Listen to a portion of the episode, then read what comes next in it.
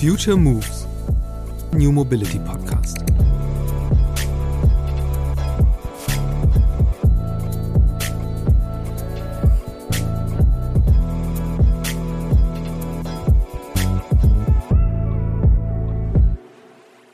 Der ÖPNV kann das nicht auffangen und das liegt nicht nur am System, sondern das liegt tatsächlich auch, wie diese Gruppe sozialisiert worden ist. Und da ist der Umstieg ja bei Weitem schwieriger. Der Multimodalanteil unserer Eltern ist sogar noch runtergegangen in den letzten Jahren. Ja, also das wird schwierig. Da muss ich tatsächlich ja auf einer anderen Angebotsebene nachdenken und auf einer ganz anderen kommunikatorischen Ebene nachdenken. Also wie spreche ich die an und was ist ein Anreizsystem? Denn wenn, und ich muss darüber nachdenken, wenn ich denn den Pkw also zum einen habe, aber nicht mehr nutzen kann, wirklich aus gesundheitlichen Gründen. Was ist dann? Und da müssen wir ja schauen, dass wir diese Menschen nicht abhängen. Deutschland wird immer älter. Und das hat auch Auswirkungen auf die Mobilität. Zum einen, weil gerade eine Generation ins Rentenalter kommt, für die das Auto der Inbegriff der Mobilität ist und die darum viel schwieriger für die Verkehrswende zu begeistern ist als jüngere Menschen. Und zum anderen, weil mit zunehmendem Alter individuelle Mobilität von einer Selbstverständlichkeit zu einer Herausforderung wird. Was heißt das für die Mobilitätswende? Wie lässt sich diese gestalten, dass auch alte Menschen profitieren? Über diese Frage habe ich mich mit Kerstin Konrad unterhalten. Die Diplomgeografin arbeitet am Institut für Landes- und Stadtentwicklungsforschung in Dortmund. Sie ist Expertin für die Themen nachhaltige Verkehrsplanung und Mobilitätsverhalten sozialer Gruppen. Im Gespräch mit ihr habe ich unter anderem gelernt, wie unzureichend deutsche Städte bislang auf die Bedürfnisse ihrer alternden Bewohnerschaft ausgerichtet sind, warum Straßenlärm und sogenannte Angsträume Einsamkeit produzieren und wieso es nicht reicht, mit einem gratis Deutschlandticket zu wählen, um Babyboomer von ihrem Auto zu trennen. Diese Episode ist der erste Teil eines kleinen Specials, das gewissermaßen die demografischen Ränder der Verkehrswende ausleuchten will. Zunächst nehme ich dabei die Alten in den Blick, im zweiten Teil in einer Woche dann rückt die Perspektive von Kindern auf die Verkehrswende ins Zentrum. Los geht's!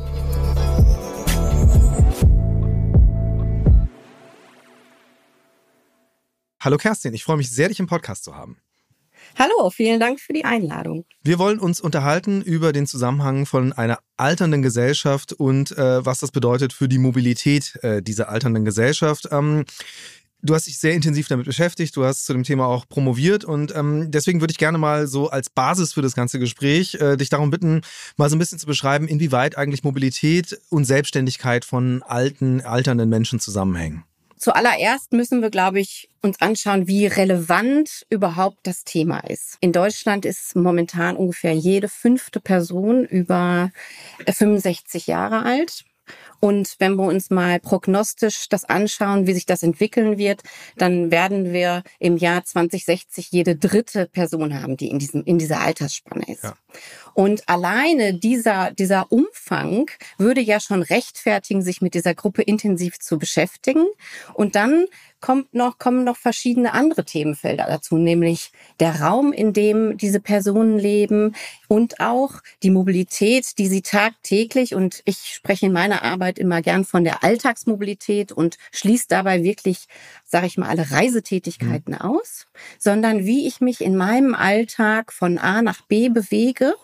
Und ähm, das stand für mich jetzt viele Jahre im Fokus meiner Forschung. Dann lass uns doch mal ähm, da ein bisschen tiefer einsteigen was heißt das denn? Wie verändert sich Mobilität beziehungsweise verändern sich die Bedürfnisse in dem Moment, wo Menschen älter werden? Ja, ein ganz großer Break findet genau dann statt, wenn äh, die Menschen ähm, das Rentenalter erreicht mhm. haben. Und wir sprechen da von sogenannten Schlüsselereignissen, ähm, die die Mobilität verändern. Und ähm, wenn also Menschen ins Rentenalter einfach einsteigen, dann ähm, verändern sich primär erstmal sogenannte Wegezwecke, nämlich mhm der Weg zur Arbeit, der ja stark dominiert hat, ja. fällt plötzlich weg und der Zweck verschiebt sich hin zu vielen Freizeitwegen und zu vielen Versorgungswegen. Das könnte man so ganz pauschal erstmal sagen. Und dann muss man schauen natürlich, wie werden diese Wege überhaupt zurückgelegt und wie viele Wege sind das? Ja. Und äh, man kann erstmal ganz pauschal sagen, also die Älteren in der Statistik werden sie meistens tatsächlich mit 65 plus dann bezeichnet Ich persönlich rede lieber eigentlich ähm, von dem dritten und vierten Lebensalter. Das sind Begriffe, die aus der Gerontologie kommen, ähm, die das, die dieses Altern ähm, einfach äh, schöner umschreiben, als wenn ich jetzt ein chronologisches Alter dahinter War, Warum genau? Vielleicht kannst du es kurz definieren. Was beschreiben diese beiden Phasen mhm. dann? Also Alterung vollzieht sich vor allen Dingen deswegen ja, weil wir eine höhere Lebenserwartung haben. Ne? Und ähm, in der Gerontologie sieht man ganz deutlich auch, dass es sich um zwei qualitativ unterschiedliche Phasen auch handelt. Ja. Ne? Wobei die erste Phase, also das dritte Alter, ist stark geprägt noch von einem sehr guten, hohen Gesundheitsstatus, von einer hohen Selbstständigkeit und sehr mobil. Ja. Und dann kommt irgendwann geht es ähm, schleichend über in dieses in diese Phase des vierten Alters, was dann stärker geprägt ist von gesundheitlichen Beeinträchtigungen, auch davon, dass ich irgendwann Hilfe und Pflegebedarfe in Anspruch nehmen muss. Ja. ja. Ähm, das heißt ja jetzt auch für unseren Kontext, also vielleicht muss man das beides dann auch so ein bisschen getrennt betrachten. Man sieht es ja selbst, man kennt ja, äh, also ich kenne natürlich auch Leute, die älter sind, die in Rente gehen, die im Grunde dann aber halt noch äh, vollständig mobil sind, die eh ihr Auto noch haben, damit dann auch unterwegs sind. Oder wenn sie in der Stadt wohnen, halt dann weiterhin wie gewohnt den öffentlichen Nahverkehr nutzen können. Ähm, aber interessant wird's ja sozusagen dann, wenn die Menschen dann doch noch in ein höheres Lebensalter kommen, äh, weil da ja dann wirkliche Einschränkungen beginnen. Und äh, lass uns mal drüber sprechen, wo sind so die signifikanten Unterschiede ab dieser vierten Lebensphase? Genau, man kann eigentlich ganz klar sagen, dass dann also mit dem mit Kör körperlich ist es dann halt sind es praktisch Funktionseinschränkungen. Mhm. Ne? Also es ist ein, auch ein steigender Kompetenzverlust, ne? sowohl also kognitiv auch von den Sinnesorganen her, aber natürlich vor allen Dingen auch und das ist für uns natürlich von großer Relevanz die funktionalen körperlichen Einschränkungen, die dann dazukommen und ähm, wo man auch ganz klar man kann grundsätzlich natürlich auch in, in unseren Statistiken sehen, dass die Mobilität mit steigendem Alter einfach abnimmt. Mhm. Ne? Es werden weniger Wege zurückgelegt, ähm, es werden kürzere Wege zurückgelegt, ähm, je älter ich werde. Ja. Und, und das ist ein ganz prägnanter Punkt, es verlagert sich die Mobilität stärker in den Nahraum, mhm. in mein Wohnumfeld. Und diese Wege, und das ist in meiner Arbeit ganz, ähm, äh, ganz wichtig gewesen, diese Wege werden zu ein Drittel auch äh, zu Fuß zurückgelegt. Und dann plötzlich gewinnt ja. natürlich Raum eine ganz, ganz andere Bedeutung auch, ne? wohingegen ich möglicherweise viel im, im jungen Alter, viel ähm, in größeren Aktionsradien unterwegs war, ist es jetzt dann praktisch ähm, ähm, näher an meinem Wohnort. Ja. Wenn man sich jetzt aber anguckt, so die Diskussion um Mobilität, Verkehrswende, äh, hat ja einen ganz, ganz klaren Fokus auf äh, Menschen, die diese Wege dann zur Arbeit zurücklegen und es eigentlich darum geht zu gucken, wie kriegt man die vom Auto möglicherweise in den Bus rüber. Äh, aber wie ist das denn, ist es, wie, oder mal, mal ein bisschen, ein bisschen provokant gefragt, wie sehr geht diese Debatte eigentlich vorbei an ähm, dieser, dieser, diesem Teil der Bevölkerung, der ja bald wirklich äh, schon signifikant groß sein wird? Ja, da muss ich dir widersprechen, weil die Diskussion um die Verkehrswende, die ja, die findet auf einer nicht zielgruppenspezifischen Ebene statt. Das stimmt. Hm. Und wir haben natürlich brutale Pendlerwege mit dem Auto. Aber wenn wir uns mal einen Model Split, das heißt, wenn wir uns angucken, mit welchen Verkehrsmitteln die ganzen Wege zurückgelegt werden, und das schauen wir uns mal für die Älteren an, da sind wir nicht unbedingt erstaunt, wenn wir uns hm. in dem Themenfeld bewegen, aber wir haben ganz hohe Pkw-Anteile. Mhm. Ich habe mich in meiner Arbeit mit einem ein Drittel der Wege ungefähr beschäftigt, kann man so pauschal sagen, die zu Fuß zurückgelegt werden. Aber es werden auch über die Hälfte der Wege mit dem Pkw zurückgelegt, als Fahrer und Mitfahrer jetzt mal gerechnet, ja. Und man muss ja von einer, von einer Gruppe sprechen, die wahnsinnig mobil ist und die wahnsinnig Pkw-affin ja. ist.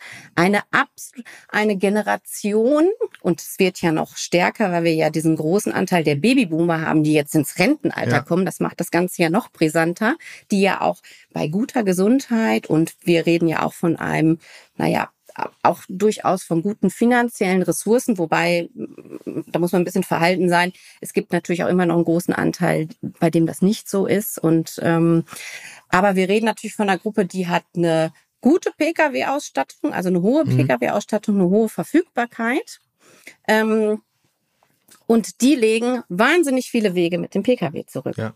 Und da müssen wir genauso wie bei dem Rest der Bevölkerung auch schauen, wie können wir denn da möglicherweise ansetzen durch Verkehrsverlagerung, wie es bei uns heißt. Ja. Ne? Wie schaffen wir es auch da, ähm, Wege vom Pkw auf andere Verkehrsmittel zu verlagern? Und das ist tatsächlich total schwierig, weil wir es nämlich mit einer ganz speziellen Gruppe zu, äh, zu tun haben, die natürlich auch nicht wo man nicht so eine leichte Ansprache ja. hat. Wenn ich mich, wenn ich mich mit Kindermobilität beschäftige, dann gehe ich an die Schulen, dann gehe ich an die Eltern. Wenn ich mich mit Arbeitnehmern beschäftige, die Pendlerwege zu verlagern, dann kann ich mit ähm, betrieblichem Mobilitätsmanagement an Betriebe, an Unternehmen rangehen. Ja. Aber wo gehe ich denn an meine Senioren ran? Das ist ein ganz wichtiger Aspekt der Ansprache. Tatsächlich, lass uns äh, vielleicht ja. auch kurz mal da verharren, weil das ist, glaube ich, tatsächlich eine große Herausforderung. Ähm, das ist ja eine, eine, Generation, die wirklich auch Automobilität als Freiheitsversprechen ja. damit groß geworden ist, sozusagen, die mitgekriegt haben, wie auf einmal so eine Gesellschaft automobil wurde. Ähm, und äh, wie, also was ist, was ist deine Erfahrung? Ähm, was funktioniert denn da oder wo kann man die denn erreichen? Weil auf der anderen Seite ist ja auch das Problem, wenn man äh, dann die, wenn man die Menschen erreicht und hingeht und sagt so, naja, aber eigentlich, äh, denk mal 15 Jahre weiter, es sollte in deinem Interesse sein, dass alles fußläufig ist. Das will ja auch keiner hören mit irgendwie 67 oder so. Nee, das ist so. das äh, äh, genau, das das will man nicht hören. Wir müssen es, glaube ich, noch ein bisschen differenzierter auch betrachten, ähm, wo diejenigen leben, ja. die ähm, auch so wahnsinnig viele Wege machen und was muss dann Raum eigentlich und und das Verkehrssystem eigentlich bieten. Denn wir sehen natürlich schon, dass wir in den ähm, in den Kernstädten und in den Metropolen haben wir haben wir auch in der Gruppe wesentlich höhere ÖPNV-Anteile, mhm. viel geringere Pkw-Anteile ähm, trotzdem noch hoch, aber schon, da sieht man schon, dass auch diese, die Gruppe der 65, über 65-Jährigen durchaus auch den, den ÖPNV nutzt. Ja. Ne? Wenn wir jetzt aber mal schauen in das, ähm, wenn wir ähm, mal schauen in äh, ländlichere Räume, in suburbane ländliche Räume, wo das PK, wo, de, wo der, das ÖPNV-System nicht ausreichend ähm, ähm, ausgebaut ist und möglicherweise eine schlechte Taktung aufweist. Und dann kommt noch ja on top, dass wenn wir uns Alterung regional äh, mal räumlich anschauen, dann sehen wir ganz deutliche regionale Unterschiede, nämlich ja. vor Alterung findet vor allem auch in der Peripherie statt. Und diese Peripherie bietet uns nach heutigem Stand natürlich auch kein ÖPNV-System, was annäherungsweise mit dem in Kernstädten zu vergleichen wäre. Ja, also wenn wir nur mal jetzt wirklich uns den ÖPNV anschauen. Neben der Tatsache, wenn wir mal gucken, wie viel, wie viel Prozent der Wege von älteren Leuten wird denn überhaupt mit dem ÖV zurückgelegt in Deutschland, da sind das acht Prozent. Mhm. Ja, das ist sehr, sehr wenig. Ja, und wenn wir das dann nochmal räumlich unterscheiden, dann sind wir zwar bei sage ich mal, 27 Prozent, ungefähr ein Drittel. Ähm, trotz allem haben wir immer noch einen relativ hohen Pkw-Anteil, auch in den Kernstädten. Jetzt wäre ja so ein bisschen die Frage, in welche, in welche Richtung muss man sich eigentlich entwickeln? Weil ich meine, klar, Autofahren, viele, viele alte Menschen tun das auch. Äh, beherrschen das aber, das sieht man ja auch an Unfallstatistiken, irgendwann immer schlechter und sind ja dann nicht nur für sich selbst, sondern auch für andere eine Gefahr. Das heißt also, was ist denn der Ausweg aus der ganzen Situation eigentlich? Weil das will man ja auch nicht, dass auf einmal äh, sehr, sehr, sehr, sehr viele sehr, sehr, sehr alte Menschen mit den Autos unterwegs sind, weil sie keine Alternativen haben. Nur ich frage mich halt, in welche Richtung sollte man sich denn dann eigentlich am ehesten bewegen? Sollte man jetzt irgendwie darauf hoffen, dass äh, der öffentliche Verkehr das schon auffangen wird und dass dann die autonomen Shuttles rumfahren? Oder muss man eigentlich versuchen, eher ähm, über den Raum nachzudenken? Hm. Ich glaube, der ÖPNV kann das nicht auffangen und das liegt nicht nur am System, sondern das liegt tatsächlich auch, wie diese Gruppe sozialisiert worden ist. Mhm. Und da ist der Umstieg ja bei Weitem schwieriger. Der Multimodalanteil unserer Eltern ist sogar noch runtergegangen in den letzten Jahren. Ja, also das wird schwierig. Da muss ich tatsächlich ja auf einer anderen Angebotsebene nachdenken und auf einer ganz anderen kommunikatorischen Ebene nachdenken. Mhm. Also wie spreche ich die an und was ist ein Anreizsystem? Denn ja. wenn, und ich muss darüber nachdenken, wenn ich denn den Pkw also zum einen habe, aber nicht mehr nutzen kann, wirklich aus gesundheitlichen Gründen, was ist dann? Und da müssen wir ja schauen, dass wir diese Menschen nicht abhängen. Ja. Ja. Und was ist dann und was müssten wir ähm, anbieten? Jetzt können wir über aktuelle Trends mal sprechen. Ja, also Deutschland-Ticket.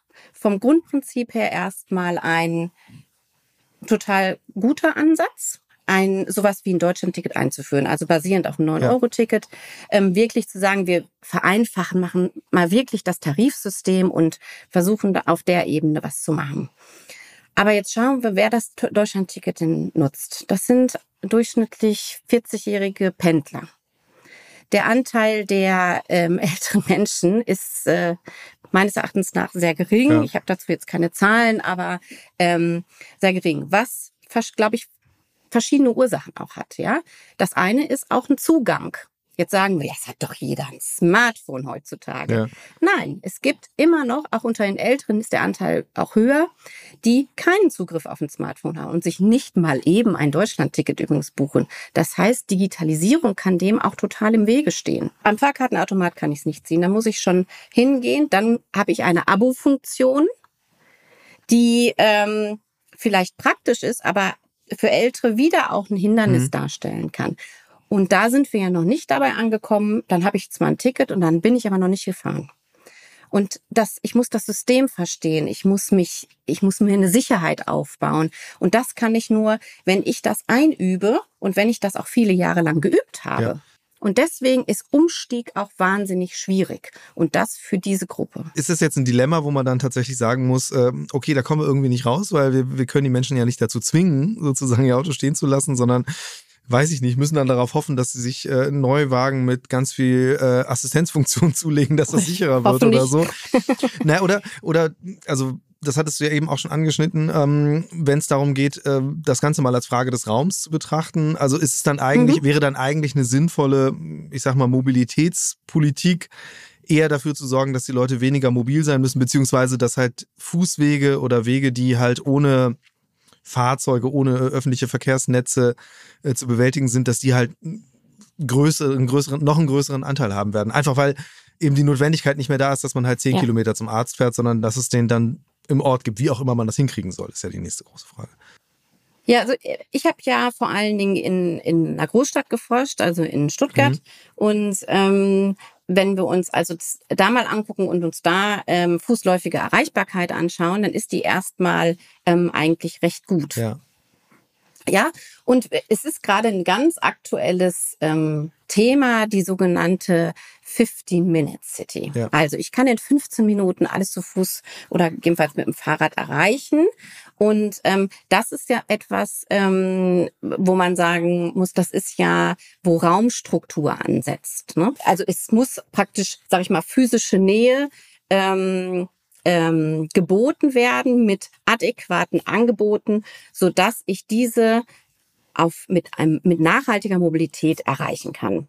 Und ähm, dazu gibt's im Moment ähm, einen wahnsinnigen Wind. Eigentlich ja. ist es ein altes Leitbild, ein altes Leitbild aus den 80er Jahren, nämlich die Stadt der kurzen Wege, mhm. die jetzt plötzlich durch Paris ähm, einen totalen Aufwind erfährt.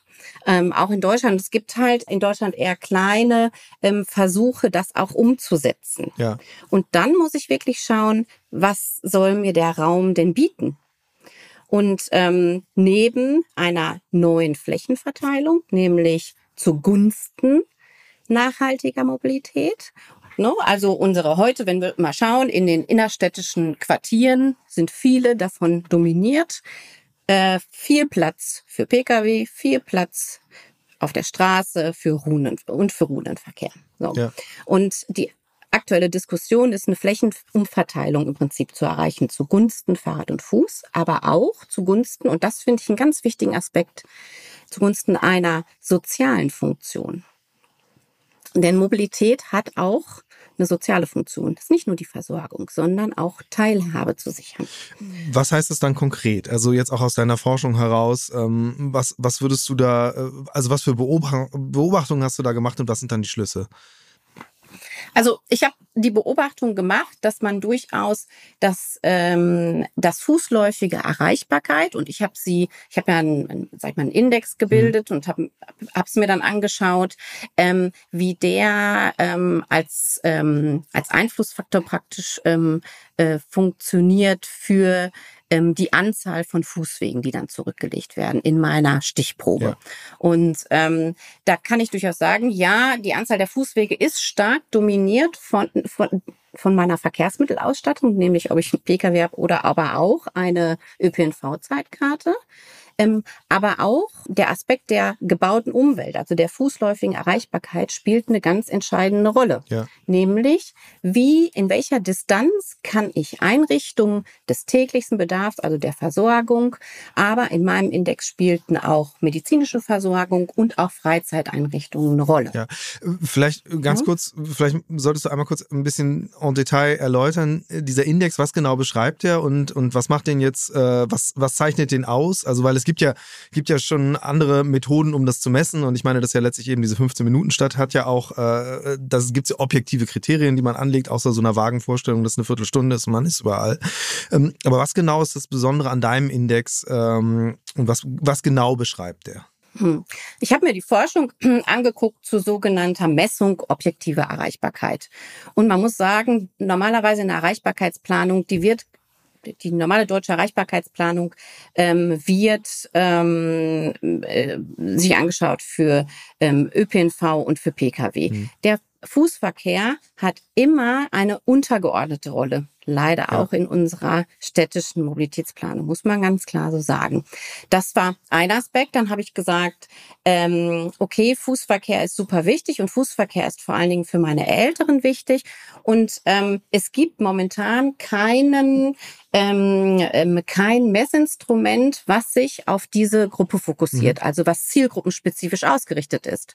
Und dann ähm, habe ich basierend auf dem sogenannten Walk Score, das ist ein Instrument aus den USA, was eigentlich aus der Immobilienwirtschaft kommt, mhm. was also ähm, fußläufige Distanzen zu Versorgungseinrichtungen, aber auch zu Bildungseinrichtungen, zu Freizeiteinrichtungen modelliert. Ja. Praktisch ähm, kann ich mir dann kartografisch anschauen, wie ähm, die fußläufige Erreichbarkeit in meinem Wohnumfeld ist. Ja. So. Und ähm, die Kritik an dem Walkscore, aber auch an anderen Indizes ist immer ähm, die Ziele, die da zu, ähm, zugrunde gelegt werden und auch die ähm, Entfernung und so weiter. Ist das eigentlich auch für eine für die Gruppe der Älteren genau passend? Weil Bildungseinrichtungen zum Beispiel sind ja, ja? relativ irrelevant dann. Genau, wenn ich jetzt nicht gerade meine Enkelkinder immer abhole. So, ja. Hm. ja, da, aber genau. Und, so, dann habe ich halt gesagt, okay, dann ähm, versuche ich jetzt ein Instrument zu entwickeln, was altersgerecht mhm. ist. Und ähm, habe dann halt diese vor allen Dingen diese Ziele angepasst, aber auch die Gewichtung. Mhm. Und habe gesagt, wenn wir uns die Wegezwecke angucken, Versorgungszwecke sind unheimlich wichtig und die bekommen dann dementsprechend auch einen, wichtigen, einen, mehr, einen deutlicheren Wert. Und dann habe ich ähm, mir noch ähm, angeschaut, ähm, möglichst auch einen qualitativen Aspekt noch dahinter zu setzen, was ja bei objektiver Messung immer ein bisschen schwierig ist und habe gesagt, es, wenn da eine Strecke ist, heißt das ja noch lange nicht, dass ich die gehen möchte, ja. weil möglicherweise ein hoher Verkehr da ist, schlechte Luft, viel Lärm, was ältere Menschen natürlich unheimlich beeinflusst und auch irritiert. Und ähm, dann habe ich sogenannte Umweltfaktoren noch dahinter gesetzt, ähm, was dieser Index ähm, nicht kann und was aber viel jetzt auch beforscht wird, ist wirklich die subjektive Wahrnehmung ja. von ähm, Älteren dahinter. Also wirklich sehr qualitativ ranzugehen. Das kann ich mir aber natürlich viel kleiner. Ich habe es ja fürs ganze Stadtgebiet aufgesetzt und viel kleinräumiger kann ich das ähm, mir dann, sage ich mal, auf, ne, auf einer Quartiersebene ja. natürlich angucken, weil dann kommen ganz andere Faktoren natürlich nochmal raus. Da wird es als Beispiel das Sicherheitsgefühl wahnsinnig wichtig. Wie sicher ja. fühle ich mich auf meinen Wegen? Also Unterführungen oder sowas werden dann eher gemieden oder äh, was steckt dahinter? Genau, Unterführung oder einfach Angsträume.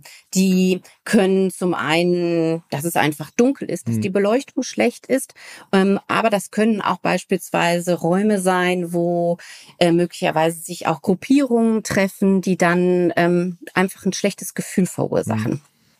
Mhm. Und sowas ähm, ähm, ist halt, der Sicherheitsaspekt ist wahnsinnig relevant.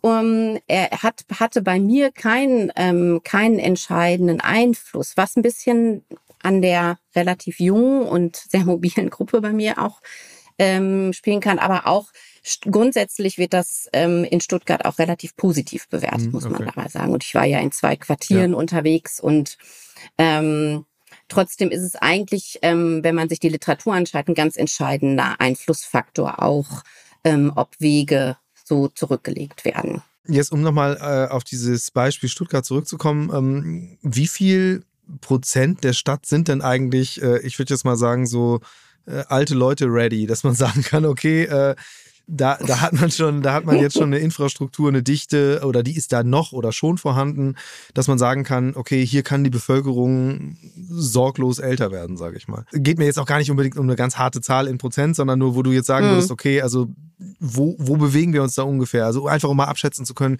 wie groß ist denn das To-Do eigentlich? Also weil klar, mhm. da hängt noch mhm. wahnsinnig viel dann dran. Also in dem Moment, wo genau. du sagst, also natürlich, man muss wahrscheinlich noch viel mehr, viel mehr Lampen aufstellen in bestimmten Bereichen, damit es heller wird und so. Aber das jetzt mal außen vor gelassen, einfach wo hat man denn schon so eine, so eine, so ein Grad an Urbanität, sage ich mal, und äh, Dichte von Versorgung, wo man sagen kann, okay, da, da, da haben alte Leute jetzt nicht, äh, nicht massive Einschränkungen zu befürchten.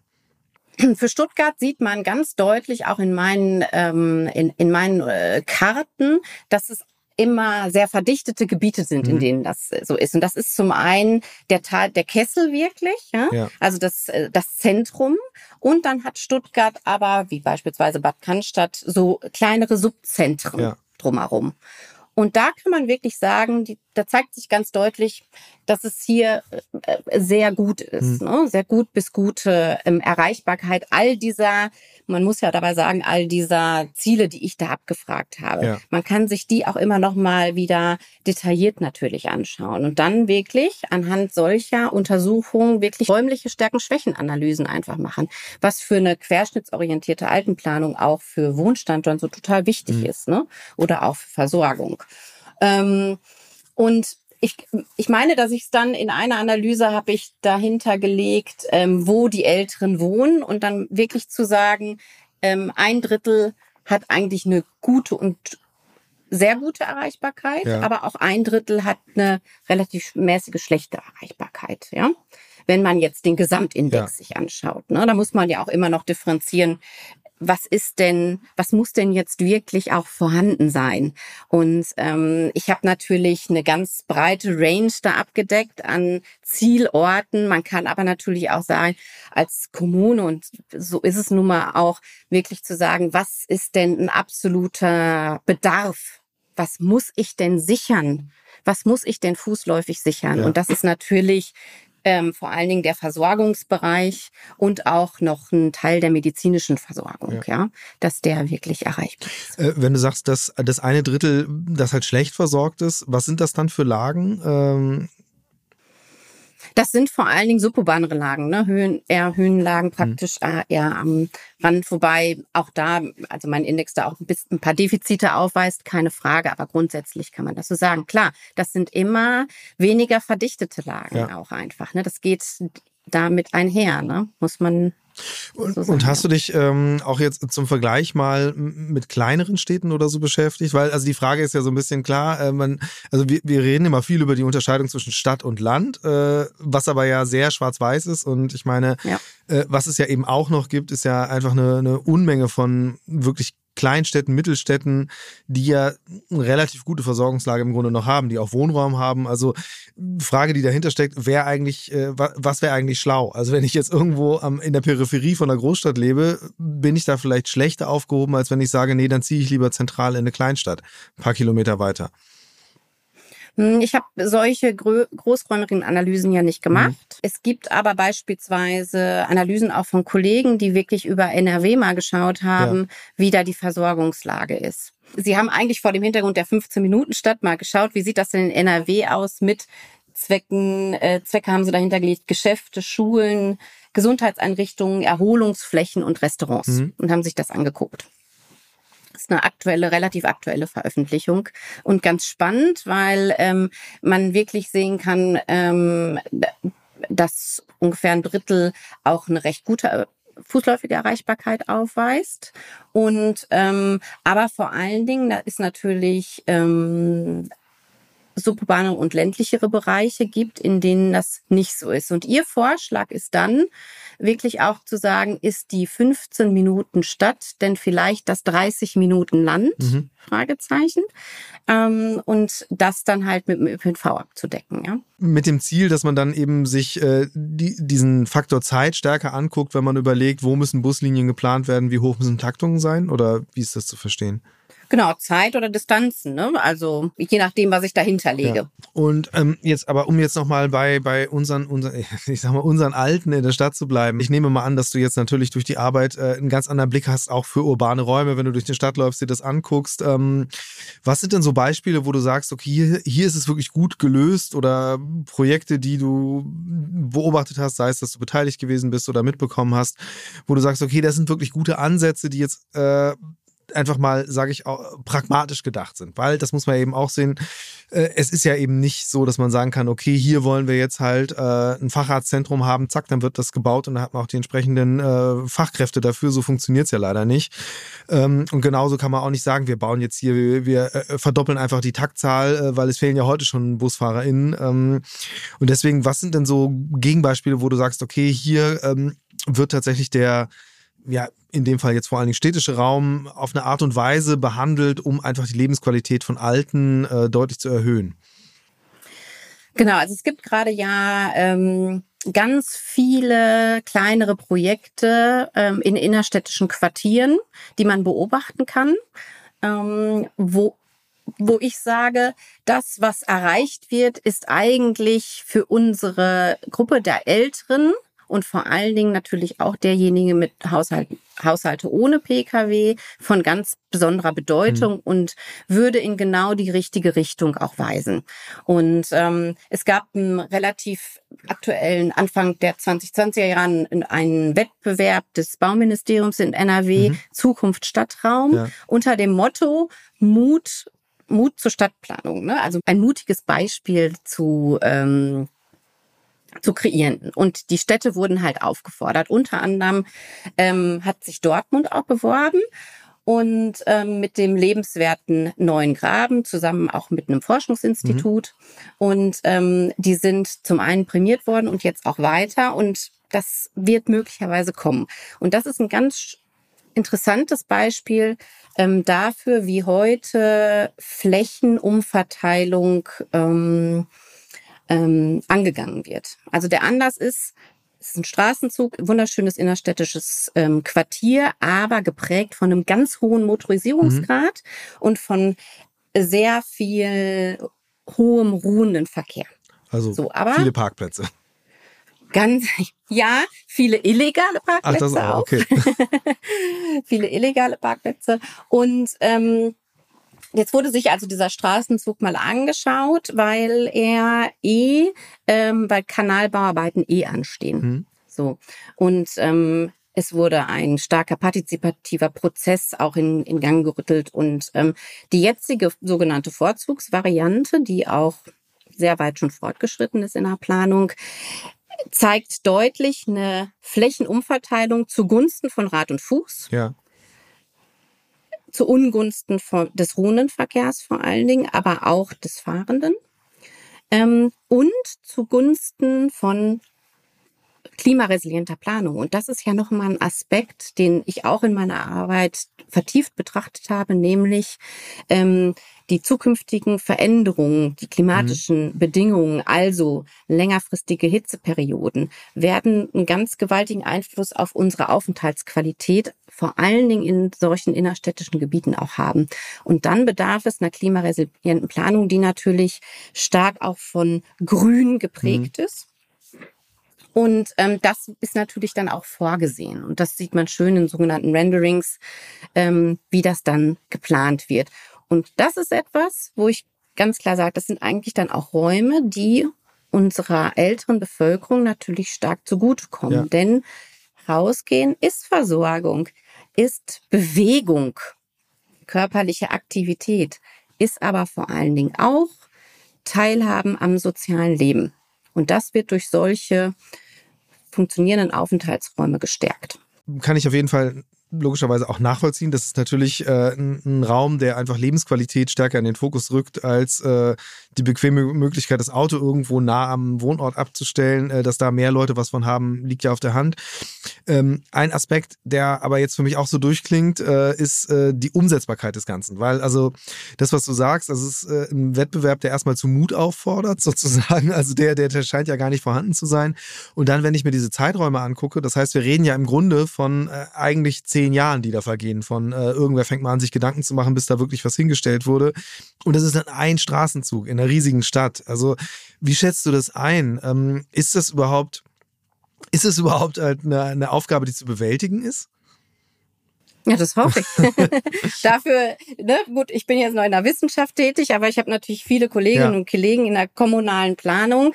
Und ja, wir haben viele gute Konzepte. Wir haben aber tatsächlich auch, und da hast du vollkommen recht, so ein, ich nenne es mal Umsetzungsgap. Mhm. Ja, also es muss eigentlich stärker in die Umsetzung kommen. Und ähm, das sind ja einfach gute Anfänge. Ja. Ja, und äh, die natürlich aber auch stark dann in solchen Quartieren verankert sind. Ne? Aber ich will noch mal sagen, das hat trotzdem natürlich auch einen Wahnsinnsgegenwind. Ne? Das darf man nicht vergessen. Und man muss mit ganz vielen Interessen äh, ja. kommen da zusammen. Ja, wir haben ja auch zum Teil Einzelhandel in solchen Gebieten. Wir haben Handwerk in solchen Gebieten. Wir haben mobilitätseingeschränkte Menschen. Ja, und auch dafür, und wir haben Lieferverkehre nicht zu vergessen. Ja. Und dafür müssen auch Flächen geschaffen werden. Und dafür müssen verschiedene Interessen ähm, zusammengebracht werden. Und das ist auch neben der reinen Umsetzung ein Wahnsinnsprozess, der, der auch einfach lange dauert und der auch sehr aufreibend ist. Du sagst, du hörst von KollegInnen, die näher an der Praxis sind, äh, dass es dann eine steigende Nachfrage gibt. Also ist, ist denn so ein Prozess, ist das denn, ich sag mal, skalierbar, wie man das jetzt in der Startup-Szene sagen würde, dass man wirklich ähm, sagen kann, okay, wir haben jetzt hier nicht nur diese paar Flaggschiff-Projekte, in jeder Stadt gibt es irgendwie drei Straßenzüge, die jetzt vorausschauend das Ganze machen, sondern dass man wirklich sagen kann, okay, jetzt bauen wir wirklich mal in der Fläche Straßen um, weil wir halt, weil wir es halt brauchen. Und am Ende vielleicht dann auch tatsächlich ein bisschen gegen den Widerstand, weil du hast ja selbst gesagt, also diejenigen, die im Grunde in zehn Jahren davon wahnsinnig profitieren würden, sind ja die, die heute am stärksten meckern, weil sie halt mit gewohnt sind, mit ihrem Auto überall hinfahren zu können und das auch weiterhin so haben wollen, auch wenn es kurzfristig gedacht ist.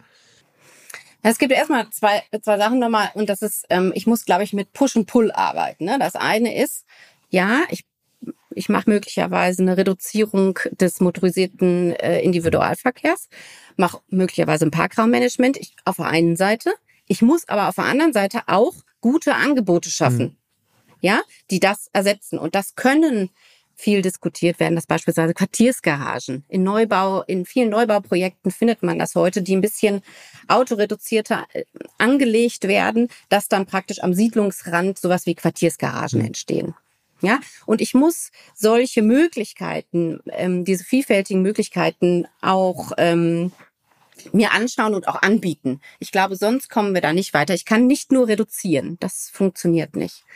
Ähm, und dann können wir natürlich, sag ich mal, nach Europa gucken und da sehen wir natürlich Städte, die so, die auch in der Szene halt als total Vorreiter gelten, ne? wie Paris ja. oder auch Barcelona mit seinen Superblocks, ne? wo wirklich der versucht wird, der Verkehr aus diesen verdichteten innerstädtischen Quartieren rauszunehmen zugunsten von mehr Aufenthaltsqualität, mehr, ne? best zugunsten weniger Lärm, mehr Luftqualität und höhere Aufenthaltsqualität.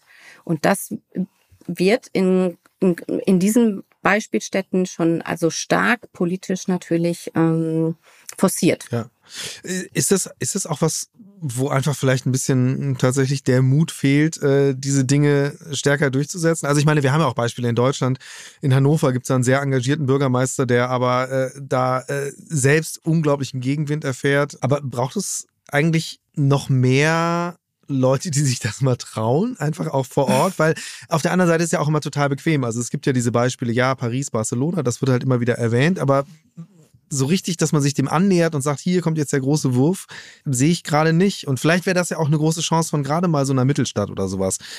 Gibt es da irgendwie jetzt auch vielleicht in dem, was du beobachtest, äh, Beispiele, die man jetzt vielleicht gar nicht so auf dem Schirm hat, wo man sagt, aber hier in, in, in äh, dieser, dieser Kleinstadt, da machen die eigentlich wahnsinnig gute Sachen? Es gibt immer wieder Projekte, ähm, die herausstechen, aber ich glaube, das, worauf du hinaus möchtest, ist, dass es so flächendeckend ist. Und das ist schon schwieriger. Es ja. gibt größer tatsächlich auch größer angelegte Projekte, ähm, die jetzt nicht nur wie im, im, in Dortmund relativ kleinen mhm. Straßenzug betrachten, ne, ähm, sondern ähm, wo wirklich dann ein größerer Raum betrachtet wird und da auch ähm, ganz einschneidende ähm, Veränderungen stattfinden. Aber weil sie dann auch nötig sind, ja. ne? weil Aufenthaltsräume geschaffen werden müssen, weil Spielräume geschaffen werden müssen. Ähm, das gibt es schon, ja. ja. Aber der große Wurf, da bin ich ehrlich. Mh, hm, Okay, aber äh, äh, spannender Punkt, was du gerade sagst, weil es nötig ist. Ähm, was ist deine Einschätzung? Weil es gibt ja eben zwei Faktoren, die äh, werden eine höhere Notwendigkeit von Veränderungen ja mit, mit sich bringen. Auf der einen Seite eben die Demografie, auf der anderen Seite, äh, was wir an, an Klimawandel gerade erleben. Hast du was, was wäre deine Prognose? Wie stark wird das den, die, die Bestrebungen vom Umbau vom städtischen Raum noch beschleunigen oder urbanen Raum? Ja, der Klimawandel ist da und er und wir merken ihn natürlich vor allen Dingen in den verdichteten ja. Gebieten. Ähm, als ich damals meine Forschung anfing in Stuttgart, ähm, da muss man sagen, dass Stuttgart da schon, was die Klimaanpassung war, ein totaler Vorreiter mhm. war, weil da aufgrund der besonderen topografischen Lage es praktisch schon angekommen war. Das ja. heißt, es war im Sommer wahnsinnig heiß, wahnsinnig wenig Frischluft. Und die Stadt, muss man sagen, war zu dem damaligen Zeitpunkt schon sehr aktiv, was Klimaanpassungsmaßnahmen anging. Und man, und wenn wir uns jetzt mal NRW-Ruhrgebiet, da sieht man, ja, das ist auch hier angekommen und die Städte sind aktiv und ähm, wollen was umsetzen und müssen es auch, vor allen Dingen nämlich, wenn ich ein verdichtetes Gebiet mit einem hohen Versiegelungsgrad habe und keine freigehalten, keine Frischluftschneisen freigehalten wurden, ähm, zu wenig Grün, zu wenig Verschattung. Mhm. Ähm, und ich mir dann die letzten Sommer an, anschaue, wirklich mit längeren Hitzeperioden und immer wieder mit dem großen, ähm, das war jetzt der Hitzesommer. Ja. ja ähm, dann ist da eine ganz große Notwendigkeit, dass unsere Städte ähm, klimaresilienter Planungen bedürfen. Und vor allen Dingen diese Räume. Das bedeutet, und ich habe das vor dem Hintergrund halt der ähm, älteren Menschen betrachtet, da diese nochmal besonders risiko ähm, ja, ja. exponiert sind, ja.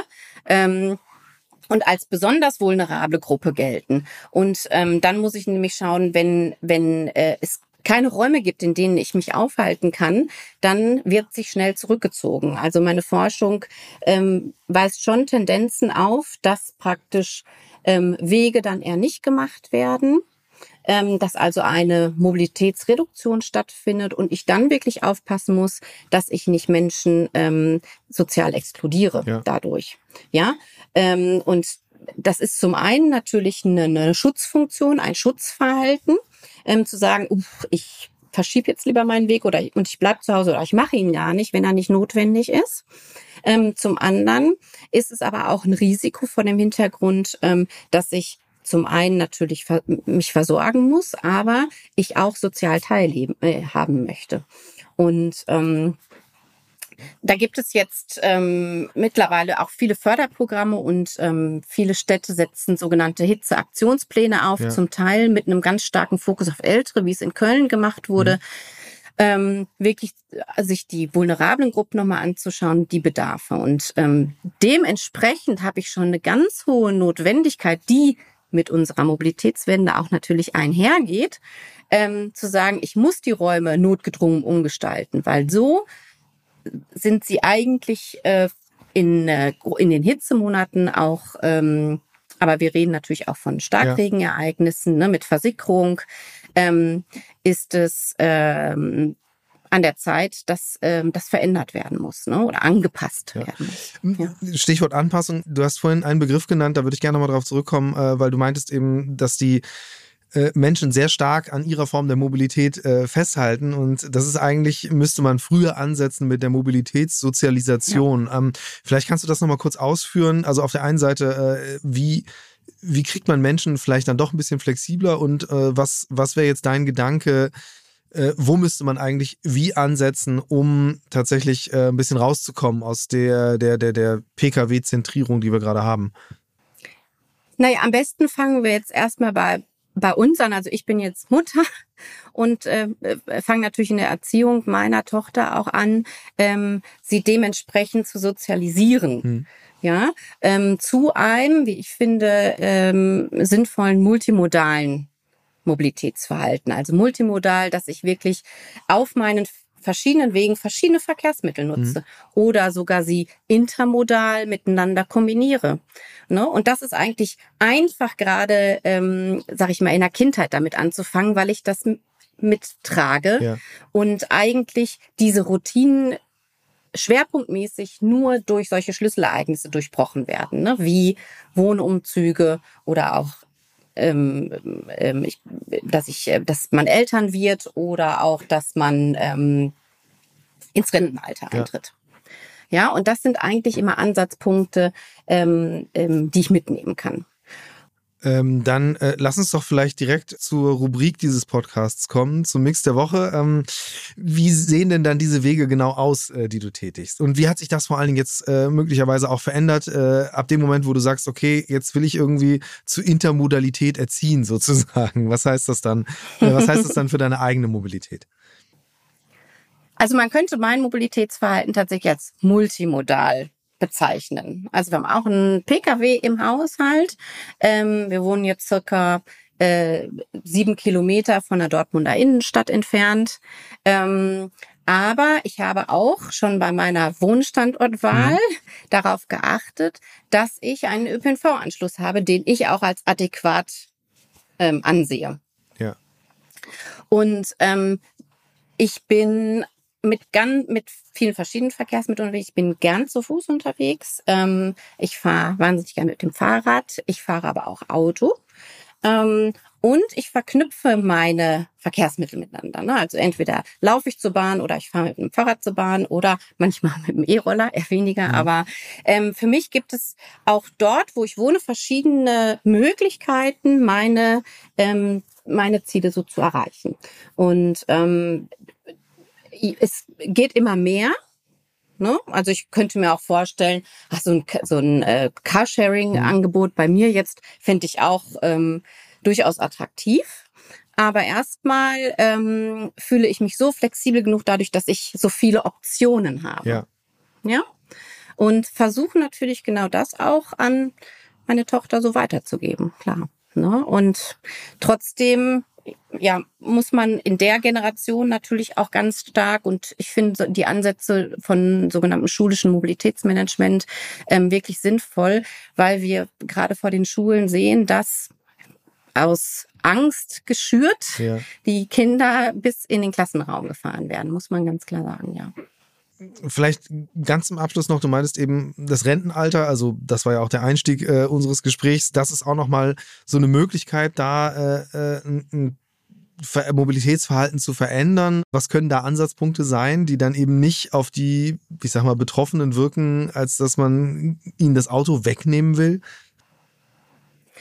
Naja, äh, genau, gute An Angebote, also nicht immer nur Reduktion, sondern gute Angebote schaffen. Ne? Und ähm, da muss man beim ÖPNV äh, schauen, dass, dass man neben einem guten Angebot, neben einer guten Verkehrsinfrastruktur auch ein adäquates Ticketsystem, aber auch vor allen Dingen, und das finde ich fast immer noch wichtiger, Information, Kommunikation und Begleitung mitnimmt, weil es total schwierig ist, das wissen wir selber, ähm, neue Systeme kennenzulernen und diese dann auch zu nutzen. Aber ich muss auch mich damit beschäftigen, dass möglicherweise irgendwann die Möglichkeit, mit dem Pkw zu fahren, ja gar nicht mehr körperlich gegeben ist. Ja. Und was ist dann?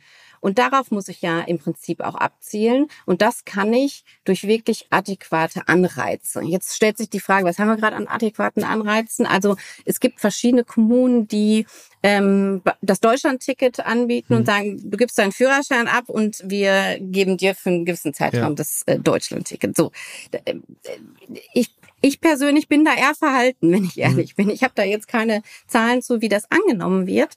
Und möglicherweise sind es Leute, die eh schon ähm, äh, gar nicht mehr Auto gefahren sind, ja. sondern prima ÖPNV auch genutzt haben. Ähm, ich bin da verhalten insofern, dass ich denke, ähm, mir nur ein Ticket an die Hand zu geben, gibt mir noch keine Handhabbarkeit, wie ich denn ähm, mit dem ÖPNV umzugehen habe. Und wir sehen selber, dass es auch eine totale Herausforderung ist, einen möglicherweise einen, einen Fahrplan zu verstehen und auch, ja. dass ich das nicht mal eben auf der App gucke und sage, oh, fünf Minuten habe ich noch, ja, sondern auch ähm, das, was wir viel digital machen und wie wir ähm, uns die Informationen beschaffen, da muss ich eigentlich für diese Generation und gerade auch für, für die, die möglicherweise mal nicht mehr mit dem Pkw fahren können, da muss ich im Prinzip nochmal einen Schritt zurückgehen und sagen, was braucht ihr denn eigentlich? um den ÖPNV zu nutzen. Ne? Was müssten wir euch an die Hand geben? Es gab mal vor vielen, vielen, ich glaube fast nicht ganz 20 Jahre her, gab es mal einen Pilot ähm, zum Patenticket. Mhm.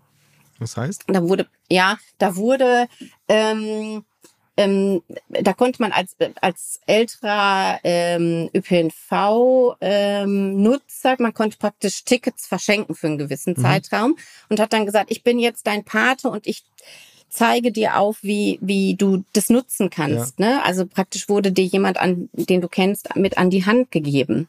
Und ähm, ähm, das, soweit ich weiß, wurde das jetzt nicht weiterverfolgt. Das war ein Pilotprojekt, aber die Idee, die dahinter steckt und auch natürlich ein gewisses Marketing damit, ne, ähm, fand ich total gut. Nämlich ähm, ein System durch jemand anders erklären zu lassen und nicht, ich muss es mir selber aneignen. Ja. Ich glaube, das ist ganz wichtig, ähm, gerade wenn wir schauen, ähm, dass man äh, hinsichtlich des öffentlichen Verkehrs. Das gilt aber vor allen Dingen dann, wenn der natürlich auch gegeben ist. Und dann müssen wir wieder sagen, Alterung findet, findet auch stark im peripheren Raum statt. Und da müssen wir, glaube ich, ganz andere Strukturen aufbauen. Und das, ja. was ich für, sage ich mal, eine Kernstadt ähm, ähm, untersucht habe, das sind im ländlichen Raum ganz, ganz andere Voraussetzungen, ganz andere Herausforderungen für Planung. Das muss man ganz klar so sehen. Das, ähm, und da muss ich wirklich mit Angeboten arbeiten. Und da gibt es auch ähm, einige gute Beispiele, ähm, zum Teil von Versorgungsanbietern, ähm, aber auch ähm, in kleinen Dörfern, dass wirklich auch, sag ich mal, multifunktionale Orte geschaffen werden, die, sag ich mal, eine medizinische Versorgung oder eine Gesundheitsprävention ja. anbieten und auch einen Versorgungsbereich anbieten und vielleicht noch ähm, andere Funktionen, die genutzt werden können. Und ähm, das ist ein Beispiel dafür, aber auch ähm, verschiedene ähm, Lieferservices, aber auch, wenn ich selber gerne unterwegs sein möchte, gutes ähm, Rufbussystem. Ja. ja. Ähm, das sind vielfältige Ansätze, die, ähm, die vor allen Dingen natürlich auch in der Forschung zu ländlichem Raum laufen, ja ist, um es sozusagen so, so ein, ein richtiges Fazit kann man ja gar nicht ziehen, weil so viel noch in Bewegung ist und so viel auch passiert. Aber ich würde jetzt mal daraus schließen, ähm, es passiert auf jeden Fall eine Menge. Es werden viele einzelne Komponenten ausprobiert, einzelne Orte geschaffen. Ähm, ja, die hoffentlich sich dann, würde ich jetzt mal sagen, unter dem Druck, den einfach äh, demografischer Wandel und äh, Veränderung des Klimas erzeugen werden, möglichst schnell zu einem Gesamtbild zusammenfügen. So, das wäre jetzt mal mein positiver Ausblick. Ja. Ähm, ich danke dir ganz herzlich äh, für deine Zeit und für das Gespräch. Ja, gerne. Vielen Dank. Future Moves, ein Podcast von OMR und Hamburg Messe und Kongress.